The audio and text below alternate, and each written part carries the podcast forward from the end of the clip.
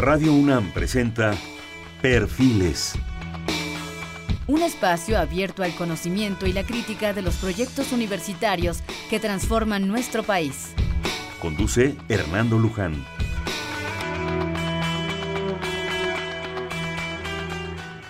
¿Qué tal? ¿Cómo están? Buenas noches. Qué gusto estar nuevamente con ustedes. Este es Perfiles, un espacio en donde conversar con las mujeres y los hombres que día a día forjan nuestra universidad. En esta ocasión tenemos un programa, pues bueno, creo que todos los temas son interesantes, al menos eso intentamos para ofrecerles a ustedes esa gran visión de la universidad. Pero en esta ocasión es un tema que creo que nos, pues nos pega en lo cotidiano a muchos de nosotros. Y para ello está, ahorita ya se enterarán de qué es, ahorita les platico. Pero déjenme presentar primero a la maestra Marta Angelina Valle Solís. Ella es de la Facultad de Contaduría y Administración Pública de la UNAM. La maestra Angelina Marta Angelina Valle es contador público y maestra en Administración de las Contribuciones, con una experiencia profesional de más de 40 años, actualmente profesora de tiempo completo en la Facultad de Contaduría y Administración de la UNAM, y está adscrita a la División de Estudios de Posgrado, y su línea de investigación es el área fiscal. Bienvenida, buenas noches. Muchas gracias, maestro Luján. Es un placer estar aquí. Este, déjenme les cuento un poco porque creo que es interesante la historia de esto. Eh, de la presencia de la maestra Valle, que independientemente de todo es una gran investigadora, una maestra de la, de UNAM, y, este programa es de ella. Pero casualmente prendo un día la televisión y la Facultad de Contaduría tiene un programa en la televisión y aparece la maestra Valle con otras gentes de, la facultad hablando sobre el asunto de las pensiones y las afores. Y es algo que creo que desde hace un tiempo ha estado en boca de muchos de nosotros porque no sabemos qué es, porque estamos preocupados, porque no sabemos si ya nos jubilamos o no, si estamos en la afore adecuada, si nos llega el estado de cuenta, eh, constantemente vemos eh, informaciones en los periódicos, en la radio, en la televisión. Hace la semana pasada yo veía que estaban acusando a las AFORES de prácticas monopólicas, pero no dicen más. Y eso genera un apanicamiento general en la población, ¿verdad? Y una desinformación que yo creo que es lo peor que nos puede pasar en este país, perdón, estamos muy inmersos en esa desinformación y en esa preocupación. Y pensamos que las pensiones y las afores y todo este mundo que ahorita la maestra nos va, pues, a comentar en esta breve hora que tenemos, es algo que nos atañe, porque después de muchos años de trabajar, de entregarnos con pasión, con locura, con intensidad, pues tenemos derecho a una situación cuando lo decidamos nosotros, y ahorita la maestra va a hacer un comentario sobre eso, a retirarnos con una vida digna. Yo creo que en el fondo lo que buscamos es eso, es una vida digna. Pero de repente en esta desinformación no sabemos muchas cosas. Bienvenida nuevamente. El micrófono es tuyo, Marta. Por favor, ilústranos, enséñanos qué es esto, qué está pasando, eh, hay dos sistemas, ya lo decías, el décimo transitorio y el de las cuentas individuales, uno era antes, luego pusieron otro, y en esa desinformación tuvimos que decidir, y hay varias afores, que si de los bancos, que si de una aseguradora, que si del ISTE, hay otra de, del IMSS, y hay otra, me decías, una cosa más personal o individual para un cierto grupo de gentes. ¿Qué es esto? El micrófono es tuyo, tú decides por dónde empiezas y por dónde terminas. Muchas gracias, Hernando. Efectivamente, el tema de pensiones es un tema muy complejo, en donde, como también muy bien lo decías, hay mucha desinformación. Primero desconocimiento, pero también mucha desinformación. Y más en la actualidad, en donde tenemos verdaderamente una madeja enredada con todo lo que son las pensiones. Tenemos, por principio de cuentas, tres sistemas de pensiones. Uno es el que conocemos, el Seguro Social, a través de la ley del Seguro Social, en donde están todos los trabajadores de la iniciativa privada. Tenemos también el sistema de pensiones del ISTE, en donde tenemos a todos los trabajadores al servicio del Estado. Pero también hay muchas otras pensiones que pululan por ahí en el mundo de, los trabajadores, que es las pensiones que conceden, por ejemplo, las em, universidades estatales. También tenemos pensiones no solamente federales, sino también tenemos pensiones estatales. Tenemos pensiones, por ejemplo, para los ministros de la Suprema Corte o los magistrados de ciertos tribunales. Pero lo que más conocemos realmente es las pensiones del Seguro Social y las pensiones del ISTE. Dentro del Seguro Social hay dos modalidades. Uno, las personas que empezaron a trabajar antes de julio de 1997 y que entonces adquirieron derechos para pensionarse con la ley anterior. Y los trabajadores que eh, iniciaron su vida laboral a partir de julio de 1997. Los que iniciaron eh, su vida laboral en julio de 1997 no tienen otro remedio que irse a lo que se llaman cuentas individuales. Que también, fue la nueva modalidad que se estableció. Que también se le llama eh, de, de contribución definida. Y cuenta individual porque finalmente se va a financiar su pensión con los recursos que tengan justamente en esa cuenta individual los que empezaron a crear derechos antes de 97 para pensionarse, se van a pensionar con el sistema de reparto que se llama, que es un sistema solidario. ¿Por qué es un sistema solidario? Porque las pensiones se financian con las aportaciones que hacen los trabajadores en activo. Esos eh, tienen pensiones hasta de 25 salarios mínimos y finalmente ya saben en el momento en que se van a, pensionar, de acuerdo a cierta fórmula que se utiliza de cuánto va a ser su pensión. Pero tienen una enorme ventaja estas personas que crearon derechos para su pensión antes de julio del 97, que el Seguro Social les va a decir, tu pensión con la ley anterior es de tanto y con la ley nueva es de tanto y ellos vayan, van a elegir cuál le conviene. Finalmente, bueno, pues ahí no es muy difícil la elección, será la pensión mayor. Claro. Sí. Eso es seguro social. En el caso del ISTE, es un poco más complicado, porque hay dos modalidades, lo que llamamos el décimo transitorio y las cuentas individuales.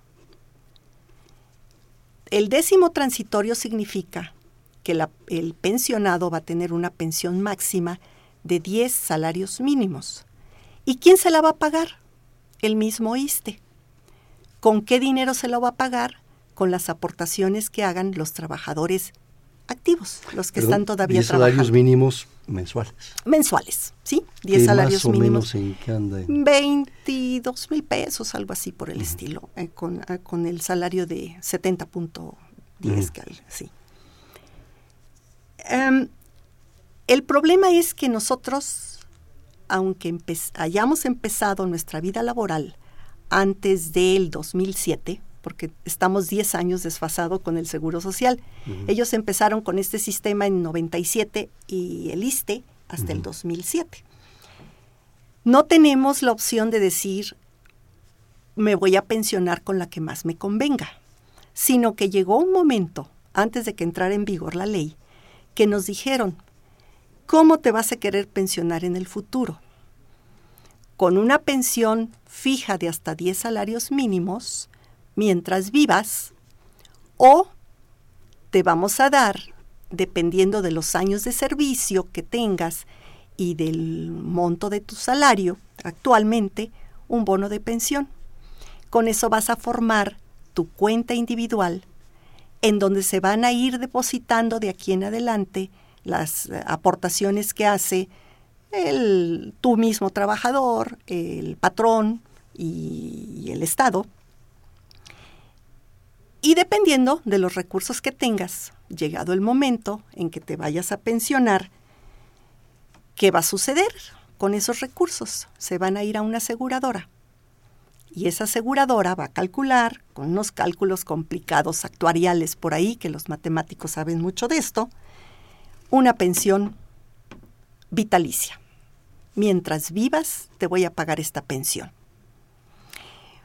Pero las cosas se complican un poco más, porque también puedo optar por tener una renta, una pensión chiquita, y entonces el excedente de los recursos que tenga en mi cuenta lo puedo retirar.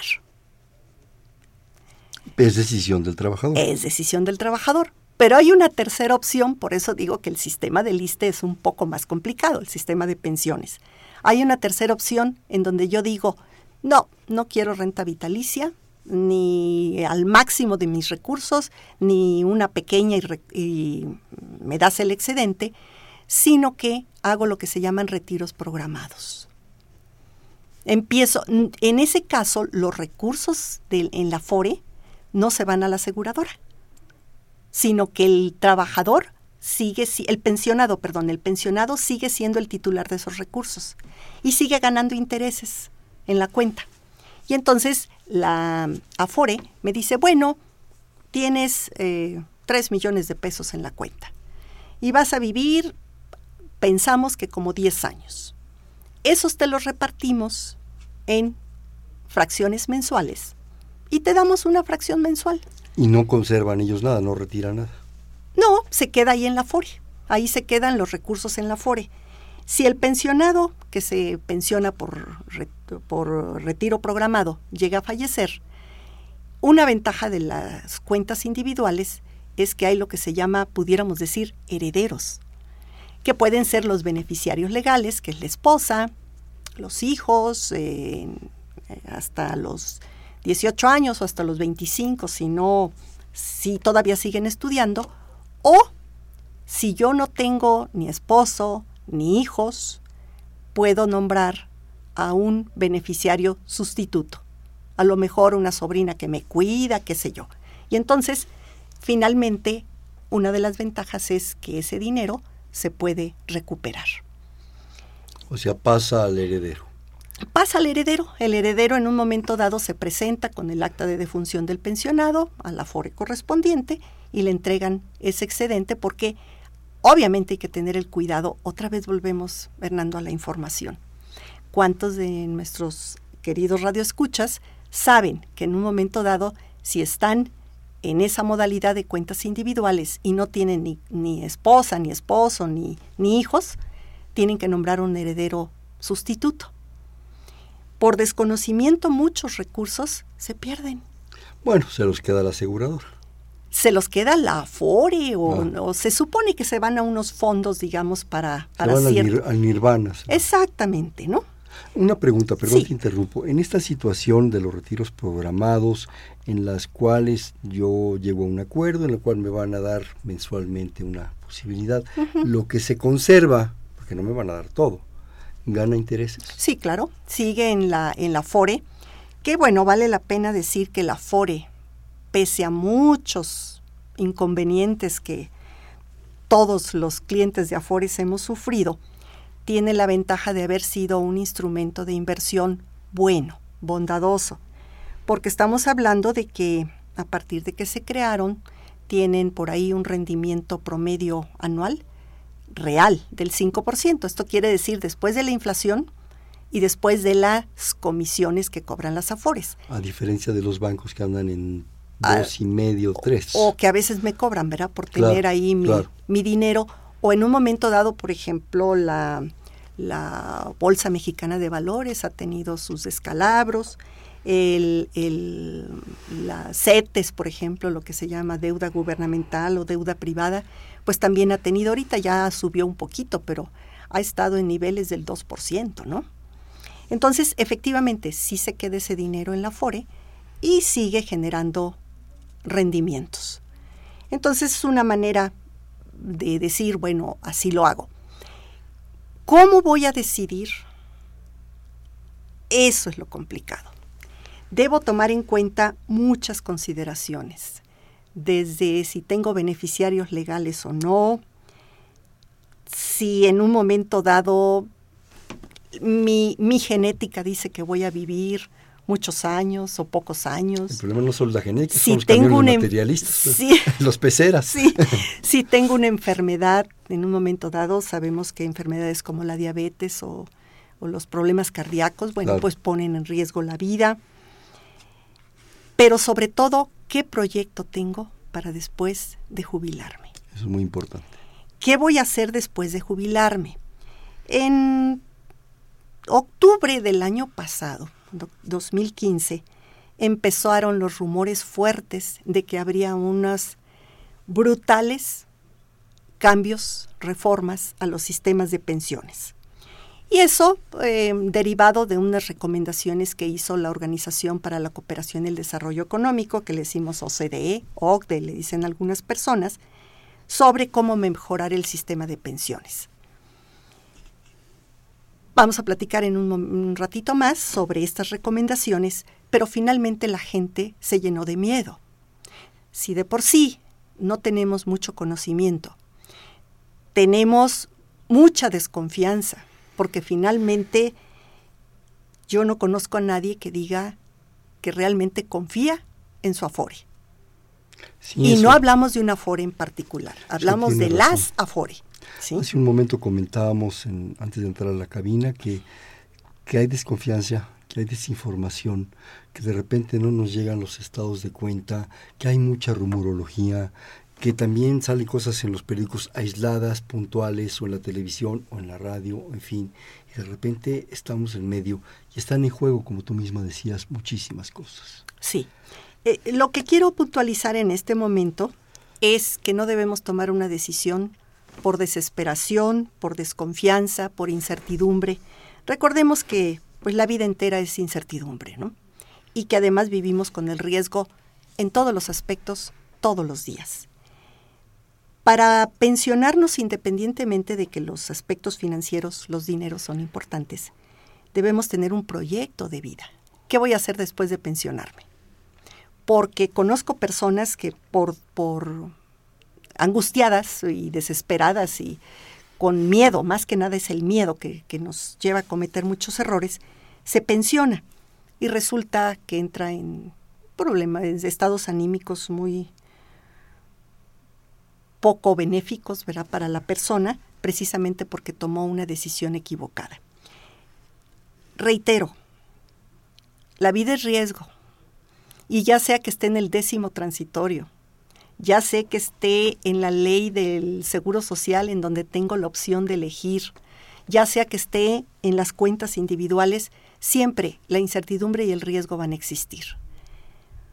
Creo que para tomar una decisión no podemos decir que sea la correcta, porque finalmente tomar la decisión correcta y, y, decir contundentemente tomé la decisión correcta no es posible, pero una decisión que nos deje en paz, una decisión que nos haga vivir tranquilos. Y obviamente... Que no nos genere después posiciones sí. de, de, resabio, de, de, de, qué barbaridad, que sí. cómo hice esto, por qué no hice aquello. Sí. Yo creo que eso es lo peor. Sí. Ahora, los rumores de los que hablaba tienen fundamentos, ah, digo, se distorsionan definitivamente. Pero vamos a poner el ejemplo de las pensiones del Seguro Social. El Seguro Social tiene un presupuesto aproximadamente de 500, como 600 mil millones de pesos, de los cuales utiliza el 35% para pagar pensiones.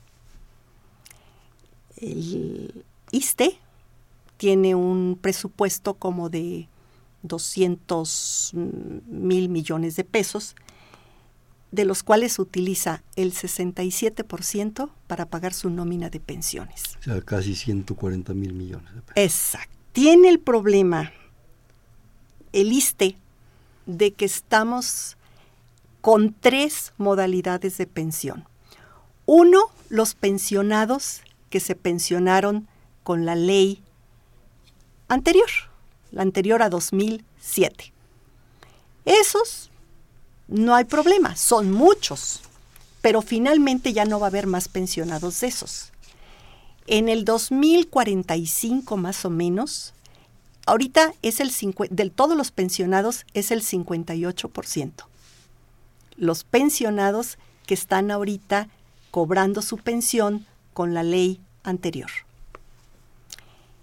Se supone que en 2045 ya van a ser un 10% nada más y que en el 2098 ya el ISTE terminará de pagarle al último pensionado porque ya estará muerto. La segunda modalidad... Pero en este caso nada más, en sí. Sí, la segunda modalidad es los que se pensionan por el décimo transitorio, los que ya están pensionados ahorita con el décimo transitorio. Que esos son aproximadamente por ahí como el 40 y tantos por ciento, 45 por ciento. Esos van a ir en aumento y van a llegar a su punto máximo por ahí como en el 2037, por ejemplo, y después termina el ISTE en el 2097. Ahora, en cuentas individuales, únicamente hay 1.7%. Que es el anterior en, sistema. en nuevas Ah. cuentas individuales. El 1.7. ¿Por qué? Porque los trabajadores del ISTE no creyeron en las cuentas individuales. El, ISTE pensaba que se iban a ir muchísima gente por toda la publicidad que le hicieron a las cuentas individuales, pero finalmente la gente no aceptó bien las cuentas individuales. Es el 1.7 Este nuevo sistema a partir del este 2007. nuevo sistema en donde las pensiones se pagan con los recursos que tenga el trabajador en su cuenta individual. Esos van a ir aumentando, aumentando, aumentando. Y cuando se va a ver verdaderamente desahogado el, el, el ISTE, será por ahí como en el 2045, por ahí, en donde finalmente ya las pensiones realmente, lo fuerte, se van a empezar a financiar con los recursos que tenga el trabajador. Entonces, el ISTE tiene una tremenda presión en cuanto al pago de las pensiones. Y por ahí luego, pues obviamente viene el miedo, ¿verdad? ¿Y qué tal si en un momento dado ya el ISTE dice que no tiene dinero y que no las va a pagar? Perdón, te interrumpo. Por lo que tú me dices y un poco aquí lo que estoy anotando, eh, me da la sensación que es una curva de Gauss. Sí, efectivamente. Que en un momento dado va a subir, va a subir, va a subir y el punto crítico de la curva es el 2045. Así es. Pero hay una contracurva de Gauss, ¿verdad? Sí. En la cual cuando estos bajen, los, los de la opción A y B, Sí, ¿verdad? Sí. Los otros van a subir. exactamente. ¿Se compensa? Sí. Se compensa en el 2045, es cuando ya no Es tendrá tanta crítico. presión. Sí. Pero yo ya no voy a llegar. Yo tampoco, Hernando, pero, pero bueno. Pero para eso estamos aquí, para dar información a sí, nuestra sí, gente. sí, sí, sí. bueno, ese es el problema, digamos, de las pensiones en México. Ese periodo de transición en donde todo mundo no sabe, de veras, yo conozco mucha gente que le digo, oye, ¿estás en el décimo transitorio o en cuentas individuales? No sé. Le pregunto a gente de la iniciativa privada, y no es gente que no tenga formación, incluso hasta profesional, ¿no? Pero, por ejemplo, un matemático, si yo le pregunto, eh, cuando, te cuando te vayas a pensionar en el Seguro Social, sí sabes que el seguro te tiene que dar las dos opciones, con la ley anterior y con la ley nueva, a ver cuál decides. No, no sé. Oye, ¿por cuál voy a decidir? Tiene que llegar el momento en que vas a tener que decidir. Normalmente los del Seguro Social, repito, no tienen problemas porque les conviene mucho más. ¿Por qué?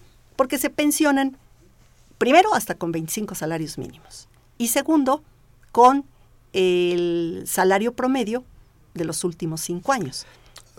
A ver, estoy percibiendo aquí un problema de raíz, que tenemos tres sistemas de pensiones. Sí, El seguro, que bueno, tiene, por lo Sí. tú nos dices, eh, sus ventajas, Sí. el ISTE con una serie de variantes y el otro, que es el de los ministros, gentes con Que son pensiones enormes, que pri- mejor ni les... mejor ni les comentemos. Mejor para- no, porque nos da coraje. Pues sí. Bueno, ¿por qué se dio esto? ¿Por qué no se unificó? Digo, la de los ministros me encantaría estar ahí, pero no soy ministro, ¿no? Sí. La, la- la toga y el birrete Sí, no sí, me quedan. Pero ¿por qué no una u otra? ¿Por qué se hizo esto? Lo que sucede es que no se puede eh, pasar por alto los derechos adquiridos. Y una persona que empezó a cotizar, que empezó su vida laboral sobre ciertas bases para su pensión, no se les podían quitar en un momento dado. No, pero lo que me refiero, Marta, perdón, es por qué de origen no se hizo un solo sistema y se analizó y se revisó. No se previó, no se sabía, no se conocía. Un solo sistema sería el ah, en de origen. De origen. Ah, nos estamos remontando a tiempo atrás, ¿no? a lo mejor la Revolución Mexicana. Finalmente, las pensiones eran prácticamente las del Seguro Social. Después aparecieron las del ISTE. Con López Mateo, si mal sí, no Sí, sí, Y cada, cada institución, esa es una de las cosas en las que yo sí le concedo razón a la OCDE, de la que hablábamos, que dice que no es posible que existan esas desigualdades en las pensiones, que tiene que inventar algo el gobierno mexicano como para en un momento dado, en el futuro, todas las pensiones sean muy similares, que no haya diferencia entre el Seguro Social, el ISTE y, por ejemplo, las universidades estatales que también tienen unas pensiones muy buenas. Simplemente las pensiones de los profesores estatales son mucho mejores que las federales. Que la UNAM, que el POLI, que... ¿Por qué se hizo todo este desorden? Yo creo que en parte por todas esas negociaciones sindicales que se hacen. Y que bueno, ahora sí que los sindicatos que supieron manejar las cosas mejor tuvieron cosas mejores, ¿no? Pero yo sí creo que en un futuro estas pensiones se van a tener que uniformar. Pero ese futuro va a ser... Sí, no lo vamos a ver.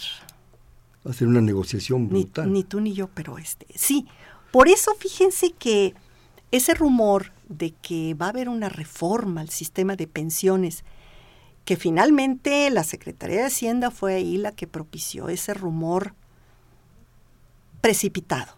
Quizá por decirle a la OCDE, sí, sí, sí, te vamos a atender las recomendaciones y vamos a hacer una reforma al sistema de pensiones. Dijo eh, Luis Videgaray, por ahí en octubre precisamente del año pasado, que se iba a formar un grupo de expertos y que se estaría ya presentando una iniciativa de reformas ahora en abril. No es posible.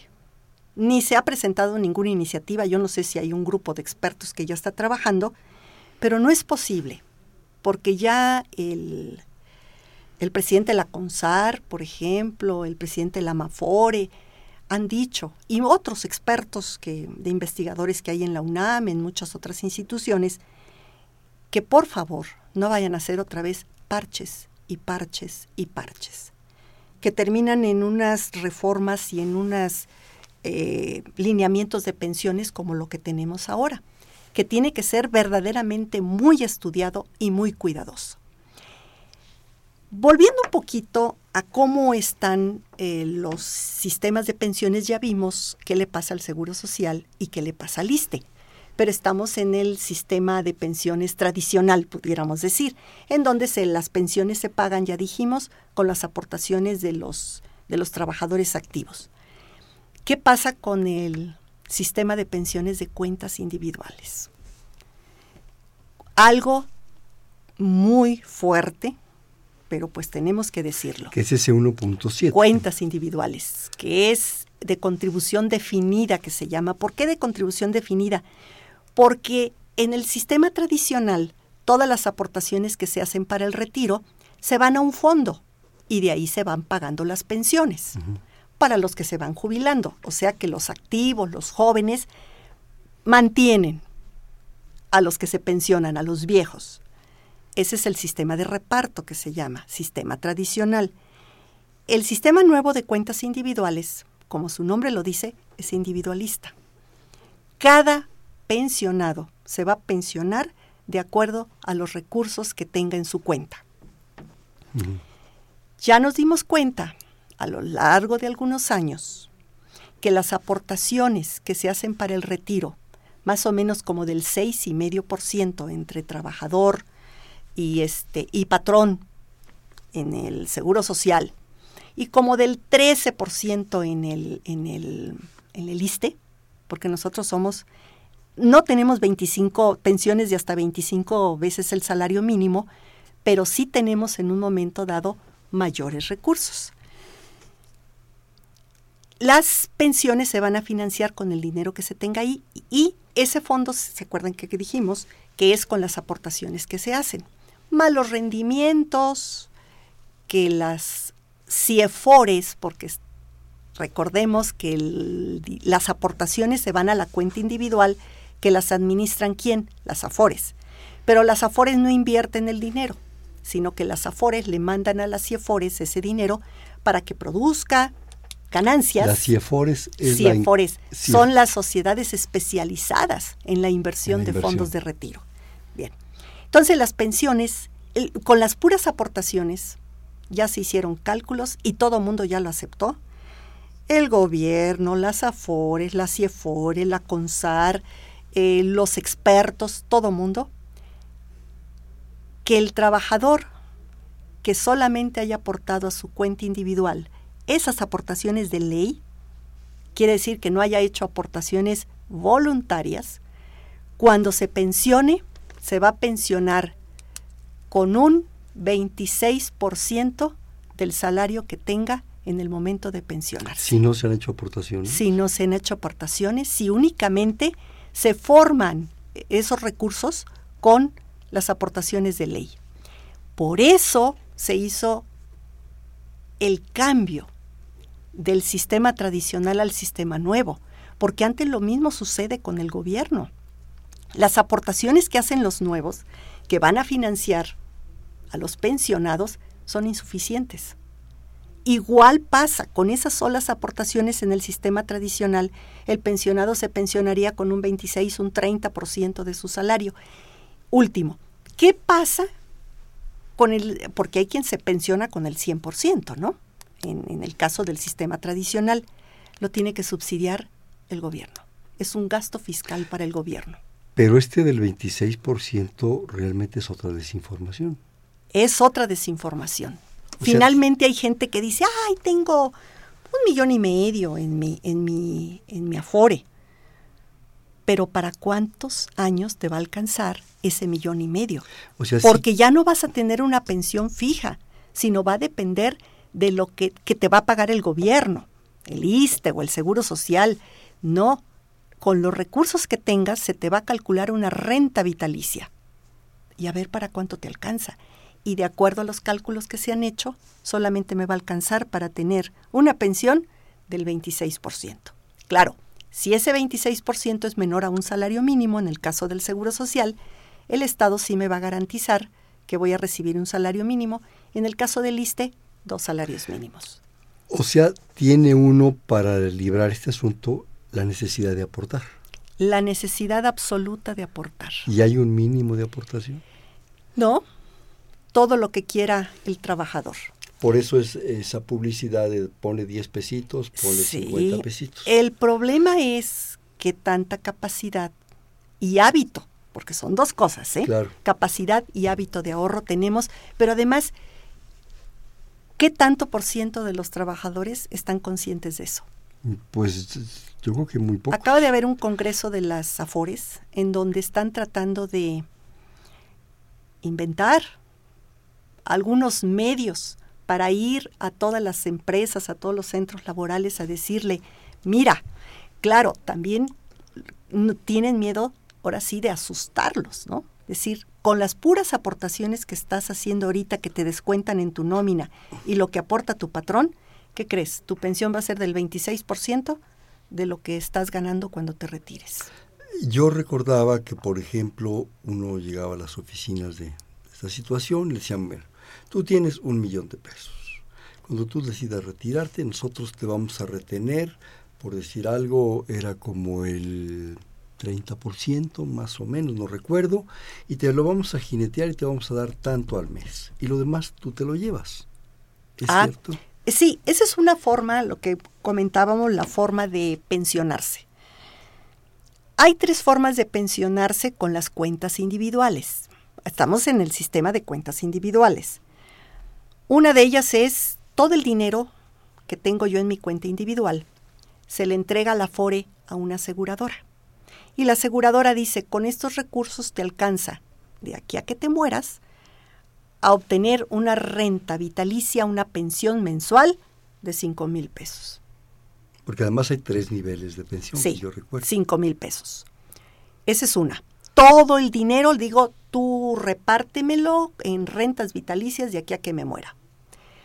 Si sobrevivo a los años que la aseguradora cree que me voy a morir, entonces, ¿qué sucede? La aseguradora me tiene que seguir pagando la renta vitalicia y ya perdió la aseguradora. Pero como toda aseguradora, le apuesta, ¿no? ¿Qué tal si me muero a los seis meses? ¿Qué va a suceder? Pues toda esa suma asegurada, pues se queda en la aseguradora, ¿verdad? Y ahí se compensa. Ahí se compensan. Una tercera es, dame una pensión mínima, por ejemplo, en el caso del, del, del ISTE, es la mínima garantizada, que son dos salarios mínimos más un 30%, que serían como cinco mil y tantos pesos. Y el resto, mis excedentes, me los llevo para mi casa, porque todavía tengo la energía, las ganas y voy a poner un pequeño negocio. O simple y sencillamente porque yo cuido, tengo más eh, confianza en cómo cuido yo mi dinero a que me lo cuide alguien, un afore, por ejemplo, ¿no? Entonces, esas son las tres formas pero estamos en el sistema de cuentas individuales. ¿eh? En el décimo transitorio, no. ¿Qué es el anterior? El anterior, el tradicional. Ahí me pensiono con hasta 10 salarios mínimos. Y se acabó. Hasta que me muera. ¿Me permites hacer un corte claro por favor? Estamos en Perfiles, un espacio en donde conversar con las mujeres y los hombres que día a día forjan nuestra universidad.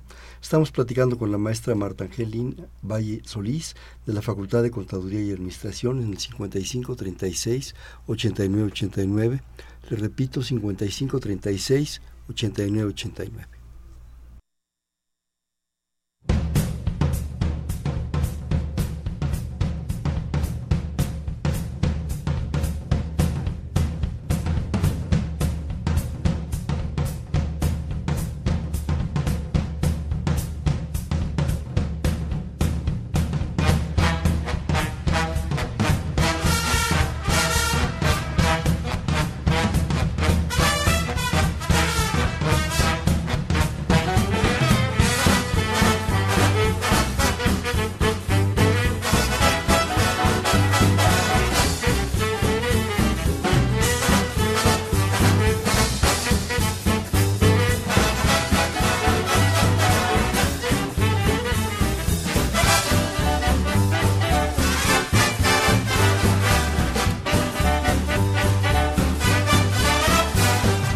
Buenas noches, estamos en Perfiles, un espacio en donde conversar con las mujeres y los hombres que día a día forjan nuestra universidad.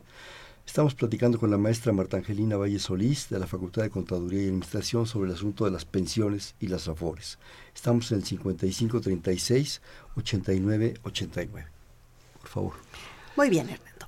Eh, hablemos ahora de las afores, porque es otra de las inquietudes fuertes de las personas. ¿Con qué afore me voy? Me quedo en la que estoy. Hay como seis. Hay una mejor. Sí, hay varias afores. Eh, la, una de ellas, la del Seguro Social, incluso se fusionó, ya no existe como la siglo XXI, ¿no? Ya no existe. Eh, pensionista, que era la otra afore gubernamental, pudiéramos decir, acaba de convertirse ya en empresa paraestatal. Decíamos hace unos minutos que el dinero que tienen, los recursos que tienen las AFORES, las invierten las CIEFORES. Por lo tanto, los rendimientos, lo que gano en mi cuenta de, de, porque se invirtieron esos recursos, es diferente en cada, en cada CIEFORE. Claro, el estado de cuenta me lo manda la AFORE, porque finalmente ella es la que me administra. Le manda los recursos a la CIEFORE, pero la AFORE es la que tiene obligación de informarme cuánto tengo, cómo voy, si gané, de cuánto es su comisión, porque las AFORES no son este, empresas con fines no lucrativos, ¿verdad? Claro. Entonces, pagan hasta espectaculares. Tienen, sí, tienen diferentes em, tasas, digo, perdón, comisiones, eh, tasas de comisión tienen diferentes, unas, pero todas andan más o menos como en el 1%, ¿no?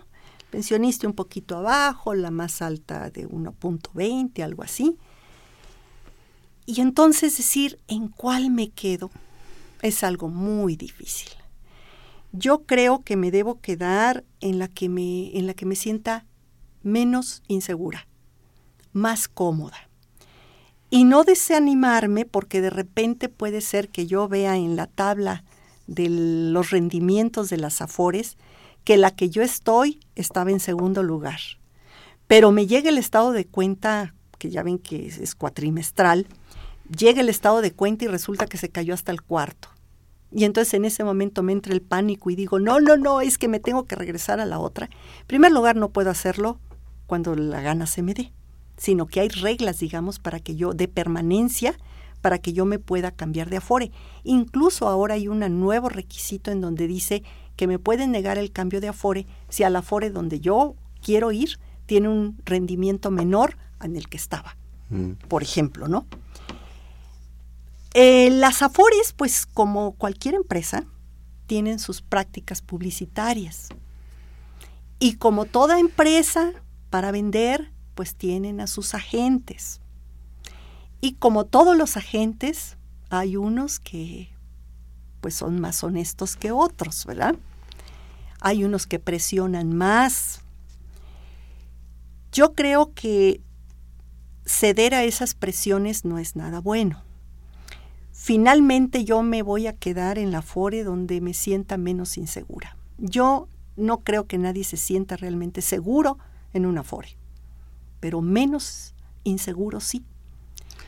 Aquí yo veo una situación que volvemos al, casi que al planteamiento inicial, la desinformación. Sí. Yo creo, no sé si estoy diciendo una barbaridad, que sería obligación del gobierno hacer una información, decir, esta te ofrece esto por estas condiciones, así y así. O sea, un panorama general de todas las propuestas. Sí. Y no lo hay. Hay, sí hay información, a lo mejor no como la quisiéramos eh, completamente, pero en la CONSAR también no, a veces no sabemos hacia dónde dirigirnos. La CONSAR, que es la comisión que regula todo el sistema de retiro, que finalmente no tiene tanta fuerza, porque finalmente no tiene capacidad de decisión, sino que simplemente hace recomendaciones. Pero de cualquier manera, la CONSAR es una institución en que me puede dar toda la información que yo necesite. Tiene incluso asesores, tiene una página donde yo puedo estar viendo todas las condiciones de cada fore, qué tengo que hacer, algunos tips, pudiéramos decir, para que yo en un momento dado elija no, que sea la correcta decisión que tome, sino finalmente para que yo tenga los elementos suficientes para que finalmente tome una decisión, como decíamos hace un rato, que me deje medianamente tranquilo. Sí, lo que, lo que yo me refería es que desde el inicio también no nos ofrecieron. Yo recuerdo que conmigo llegaron, a ver, décimo transitorio o cuentas individuales. Yo estaba en ese momento pensando en mi trabajo. Sí. Y no había nada. Sí. Y, y realmente no había, vaya, ni siquiera un mínimo folleto. Se sentó una gente, muy amable, por cierto, dijo, mira, medio me explicó y aquí puedes meter por cada peso que tú metas el gobierno mete otro y así fue tres, todo. Tres pesos con 25 centavos. Pero además está topado, ¿verdad? Porque no es todo lo que uno quiera. Pues sí. Entonces fue así todo de, de, Sí. Ahorita no dudo que haya aumentado la información y todo eso. Sí. Pero sigo sintiendo que falta ese panorama general, al comparativo. Al principio el ISTE hizo muchísima información, pero muy confusa. Pero se la han de haber guardado. Muy confusa. Por ejemplo, en contaduría se hicieron pláticas, varias pláticas en la Facultad de Derecho, pero obviamente a lo mejor en los institutos donde las personas están en la investigación pura. En la expansión del universo. exactamente. Yo creo que no les llegó la información. Y, es, y sí, hay razón en que finalmente en este momento una información muy clara, que todo mundo lo pueda entender, pero además, no existe, perdón, pero además sí quiero insistir en que son trajes a la medida. No podemos decir, conviene esto, para, ni siquiera para una categoría de personas, ¿no? Para un sector de personas. No. Yo creo, han proliferado las eh, prestadoras de servicios de pensión en donde las personas van y les cobran un dinerito para decirles cuál sería, en la opinión de ellos y las, con la información que le da el que se va a pensionar, cuál sería su mejor opción. Pero sigue siendo un mundo oscuro, ¿eh? Además, el sistema de pensiones. Marta, con un lenguaje esotérico. Sí. Porque, bueno, como en todas las actividades humanas. Sí, yo digo, tasa de reemplazo. Pues sí. ¿Qué es la tasa de reemplazo? Y tú hablas con un filósofo, con un abogado, con un matemático, con un ingeniero, y nos manejamos con lenguajes esotéricos. Y bueno, a lo mejor el ingeniero pues ah, tiene que hacer sus puentes, digo, estoy diciendo tonteras, pero, pero en este caso es algo real, cotidiano, ¿sí? Que tenemos que tener claridad. Y la tasa de reemplazo no la entiendo. Podríamos hacer tres programas al respecto, por ejemplo. y es muy sencillo la tasa de reemplazo. Finalmente es ¿Qué tanto voy a poder cobrar de pensión cuando me retire? En tanto por ciento respecto de mi, de mi último salario. Entonces, una tasa de reemplazo, decíamos que, que el trabajador se va a poder retirar con el 26% del salario que percibía cuando, cuando se pensionó. Eso se llama tasa de reemplazo. La tasa de reemplazo es, en lugar de tener el 100% de mi salario, solamente voy a tener el 26% si es que yo no hice aportaciones voluntarias. ¿Más lo que ahorré? No. Nada más el total. Nada más. Imagina. Aspiro a una pensión, si yo no hago aportaciones voluntarias, del 26% de mi salario en el momento de pensionarme. ¿Y eso se puede eh, subsanar empezando ya a aportar? Aportar. Pero tenemos algunos inconvenientes para que las personas decidan hacer aportaciones voluntarias. Uno de ellos, creo yo, que es el más fuerte, es la desconfianza. Pues sí. Yo voy a meter mi dinero a la FORE y no sé si la CIEFORE lo va a manejar bien, pero además, pues obviamente me van a cobrar una comisión de esa cantidad. Otra es, no podemos negar que una, un gran sector de la población no tiene capacidad de ahorro, apenas vive al día. ¿Cómo va a ahorrar? Y otros, teniendo algo de capacidad, no tienen el hábito. Ah, la Mafore hizo una encuesta muy interesante donde le preguntó a la población, oye, ¿qué tanto piensas tú en tu pensión? Creo que un 12% de la población era nada más que pensaba en su pensión. Los demás decían, ay, no, no me preocupo. El ahí se va. ¿Y por qué no te preocupas? Ay, pues porque no sé si voy a estar muerto mañana. Ah, porque tengo hijos. Y pues se supone que la cultura del pueblo mexicano es que los hijos se encarguen de los padres. Pero fíjate, volvemos a lo mismo. Este asunto del 26%, ¿cuándo se ha difundido? Ahorita tú vienes y nos lo platicas. Sí, sí, sí. a lo mejor más de 40 estamos apanicados. Sí, Eso porque no se ha dicho. Sí. Lo único que sale son un grupito ahí, no sé qué, tocando el acordeón diciendo que guardemos 10 pesos. Sí, pero, no te di, no dicen claramente, claramente, si no le eh, si no haces aportaciones voluntarias, cuando te retires va a ser el 26. Les da miedo. Les da miedo crear pánico realmente entre la población.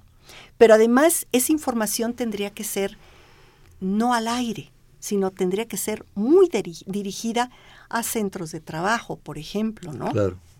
Para que la gente también no se espante, porque sí, si lo digo así al aire como lo estamos haciendo aquí, mucha gente sí se va a asustar. Claro, es decir, ¿cómo es posible? ¿Cómo es posible que si gano 20 mil pesos a la hora de que me retire, el veintitantos por ciento? 5.500. Exactamente. Y es real. Y aparte de lo otro que ya se ahorró, tampoco lo veo. No, eh, digamos, tendría, por ejemplo, lo de vivienda, que el patrón aporta un 5% para vivienda, que ese sí lo podría retirar pero, pero de, digamos, todo el dinero que tengo en mi cuenta individual se va a utilizar para pagarme una pensión. Y ese dinero que tengo es insuficiente para que yo pueda, después de pensionarme, seguir teniendo un nivel de ingresos como el que tenía en el momento en que me pensiono. Es grave el problema de las pensiones. Y creo que el problema más grave es que no estamos conscientes de esa situación. Y el tiempo pasa. Y el tiempo pasa. En el mundo entero lo de las pensiones es un problema. Eh, Suecia tiene una tasa de reemplazo del 67%. no llegan ni siquiera al 80 ni al 90, mucho menos al 100. Y tienen una un por ciento de aportación sobre los salarios del casi el 20%, es el 18%. Nosotros tenemos el 6, pues es lógico que tengamos una tasa de reemplazo del 26. Si aportamos el 6, si ellos aportan el 18, pues tienen una tasa de reemplazo del 67. Y en muchos lugares del mundo esta cultura de que tengo que ahorrar para mi retiro ya está muy asimilado, ¿no? En México no. No, no tenemos la costumbre ni, la cultura. No, no, no, no. Y como decimos, el riesgo de los fondos de pensiones existe. ¿Qué va a pasar al futuro? ¿Qué piensas? ¿Qué va a pasar en el futuro? Que vamos a tener un montón de pensionados en condiciones críticas porque no van a tener los recursos suficientes para necesidades básicas. Eso es lo que va a suceder con muchísima gente. Me atrevería a decir que quizá pudiéramos hablar de dos terceras partes. Pero además no solo no tenemos la cultura y la costumbre, de lo que sí tenemos la cultura y la costumbre es de endrogarnos. Entonces la gente con todas las facilidades, el buen fin, las tarjetas de crédito, los meses sin intereses, nos endrogamos. Y eso genera una, una caída, digamos, de bola de nieve que no sales de ella. Y si a eso te agregan que te van a quitar esa barbaridad de porcentaje, si ahora hay personas que tienen muchos problemas por deudas con un salario del 100%, ¿qué va a suceder cuando tengan que enfrentar esas deudas con un 26%, de su salario? Complicado. Vaya que está complicado. Pero además eso genera una situación social de presión muy fuerte. Sí, no hablemos de problemas sociales porque sí, tenemos muy complicado. que nos quedan un par de minutos. Hilda Román de Toluca, ¿cómo pueden recuperar los fondos del Infonavit que no le están dando al pensionado? Se está reteniendo el pago. Tienen que otorgárselo. Eh, les digo algo a todos aquellos que tengan problemas con sus pensiones. Ah, está funcionando muy bien la PRODECON, la Procuraduría de la Defensa del Contribuyente. Acudan, por favor, los están ayudando mucho. También pregunta por lo general, ¿En qué invierten las CIAFORES? El trabajador está siendo rico al gobierno y no recibe nada de su propio dinero. Fíjese que ese es un punto muy importante. Eh, todo el dinero que tienen las AFORES, que estamos hablando como de dos billones y medio, dos billones y medio de pesos, se está invirtiendo en deuda pública. Finalmente se está financiando el Estado con ese dinero. La señora Servín de la colonia San Rafael, felicidad, bueno, felicita a mí, más bien a la maestra, debería estar en el programa de nuevo, ya te están embarcando. Irene de Catepec, muchas gracias. Acaba de pensionarse y le quitaron la mitad de sus afores para algo del gobierno. La gente no recibe ni la mitad de su afore. Efectivamente. Inés San Luis de la Santa María la Ribera.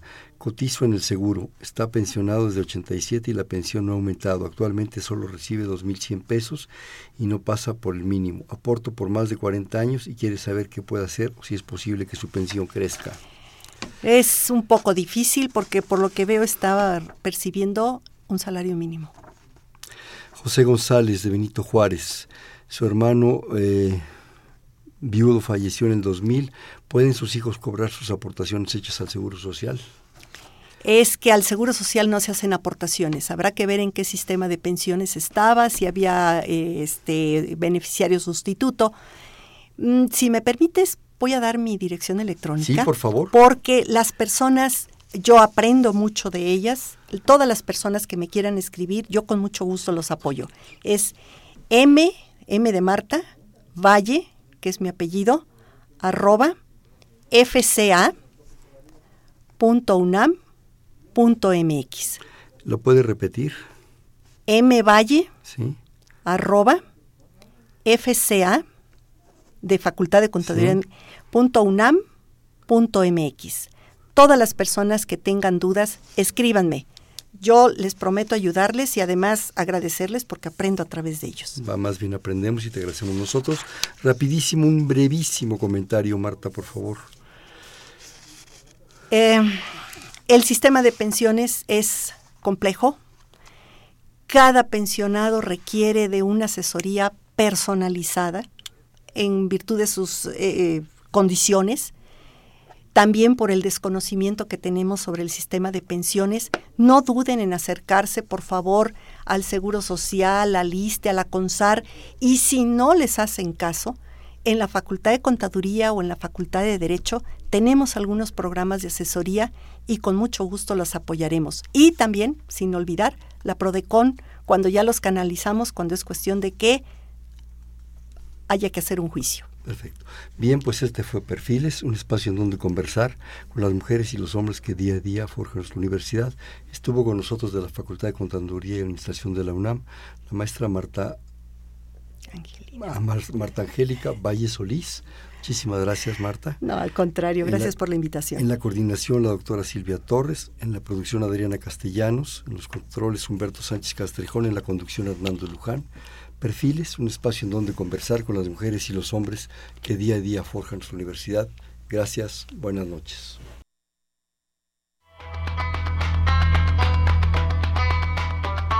Perfiles un programa de Radio UNAM.